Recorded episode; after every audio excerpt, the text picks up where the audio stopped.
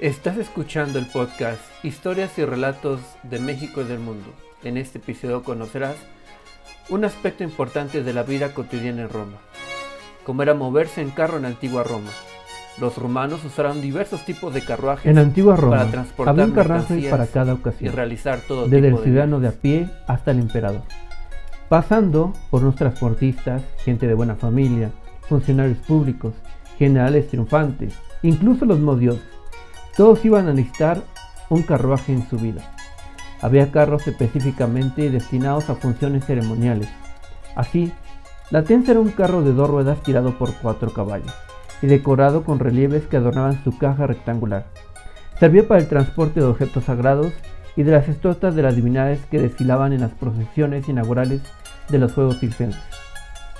Estos carros tenían sus propias cocheras en un templo situadas a los pies del Capitolio.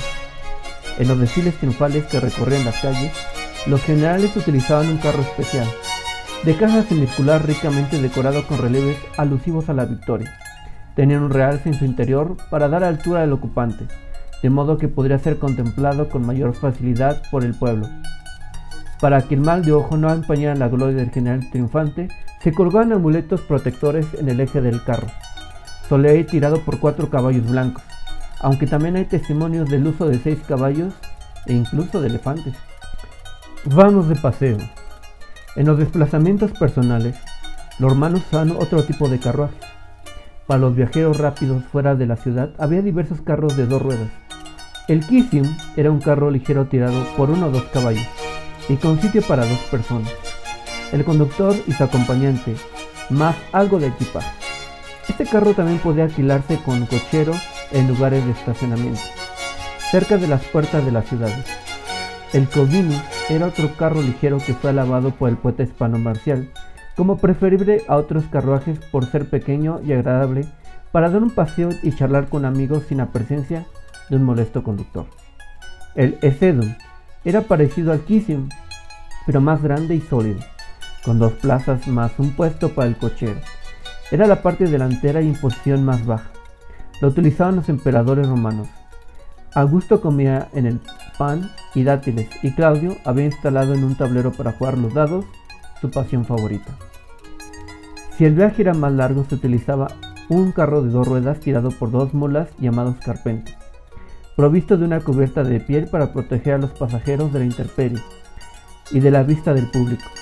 Muy utilizado por las matronas romanas, su uso se extendió a los dignatarios de la corte imperial, incluidos los soberanos. Existía también un equivalente de la diligencia, empleado para viajes en grupo, la raída. Era un carro de cuatro ruedas tirado por dos o cuatro caballos y con filas de bancos para pasajeros, mientras que el cochero iba sentado en un asiento inferior.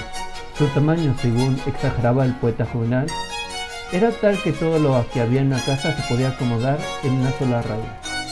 Parecida a la rueda era la carruca, también de cuatro ruedas, que podría ser de varios tipos. Uno era el que usaban los funcionarios públicos, cuya caja estaban decorada en los letales con relieve de materiales preciosos. El cochero venía en una posición baja y los magistrados en un banco sobrelevado que les permitía ser vistos por todos con facilidad y sentirse superiores a la pelea de la ciudad al campo. Por su parte, la carruca destinada a largos viajes era más práctica y contaba con un cómodo asiento para dos personas, provisto de mullidos cojines. Existía además la carruca dormitorio, para desplazamientos en los que era necesario pasar la noche viajando, con una resistente cubierta de piel con ventanas que protegía de la lluvia y el frío y permitía dormir cómodamente en su interior. Para el transporte de mercancías y productos agrícolas, los romanos contaban con carros de diversos tipos.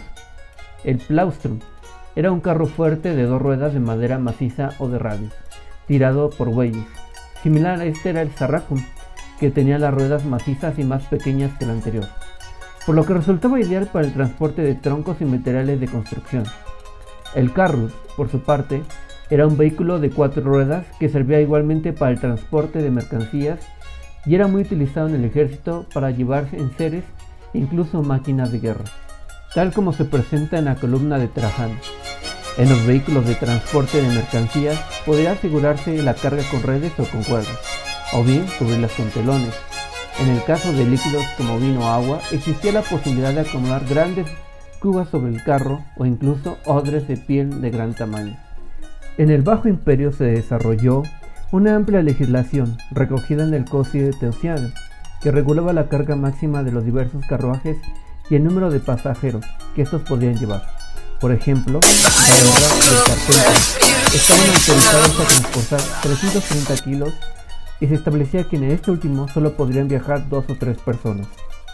Se disponía igualmente que la raida fuera tirada por ocho mulas en verano y 10 en invierno. Es muy posible que algunas de estas normas se incumplieran y que se rebasasen los límites legislados. Todos estos sistemas de transporte públicos y privados causaban problemas de congestión del tráfico en las grandes ciudades. Para paliarlo se promulgó en Roma en, en el año 45 a.C.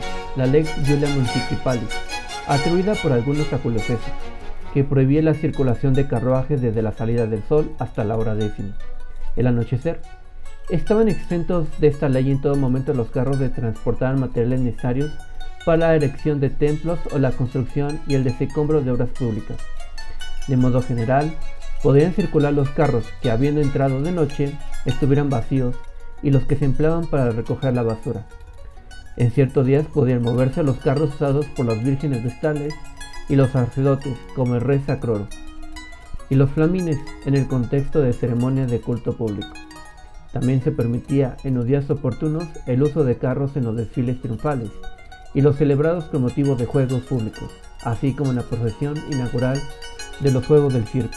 El descanso de los vecinos. El espíritu de la ley fue mantenido por los primeros emperadores. Claudio lo extendió a las ciudades de Italia, obligando a ir por la ciudad a pie, en silla de mano o en litera. Adriana vetó la circulación de los vehículos pasados en Roma y el desplazamiento de caballo dentro de la ciudad. No sabemos hasta qué punto estas leyes eran respetadas, pues que la repetición de las mismas puede significar que no se le hacía mucho caso. De todos estos vehículos, solo los carros de transporte de materiales de construcción podían suponer un peligro para los viajantes durante el día. El poeta satírico Juvenal nos habla de los peligros de los carros que transportaban abetos y pinos en medio del gentío o de los que llevaban piedras, ya que, si se diera el caso de que se partiera el eje del carro, aplazarían a los peatones y entonces ¿Qué quedará de los cuerpos? ¿Quién encontrará los miembros? ¿Quién los huesos? Además, por la noche, el ruido que producían los carruajes al pasar por las estrellas cachas y los gritos de los cocheros, discutiendo entre sí o azulando las bestias, hacían muy difícil conciliar el sueño de los habitantes de las casas de pisos de Roma. Carruajes para llegar a tiempo a una cita. En Pompeya se ha estudiado la erosión causada por los carros en las calles aceras y esquinas de las vías de la ciudad para determinar la organización del tráfico interno. La conclusión es que había vías de un solo sentido y otras de doble. Al parecer no había señales de tráfico, sino que los profesionales conocían de sobra el reglamento. Si bien algún forastero es posible que sufriera los imposterios de sus colegas. Los cocheros debían estar listos para viajes urgentes como el que evoca un poema anónimo esgrafiado en una pared. Si sintieras los fuegos del amor, mulero, te darías más prisa para ver a Venus. Ama a un joven hermoso, te lo ruego. Aguija, vayamos. Ya has bebido, vayamos. Coge las riendas y arrea las mulas. Llévame a Pompeya, donde está mi dulce amor. Para saber más, te invito a la lectura del ensayo 24 horas en Antigua Roma, un día en la vida de sus habitantes. El autor es Philip Matisak en la editorial Bazar, Barcelona 2018.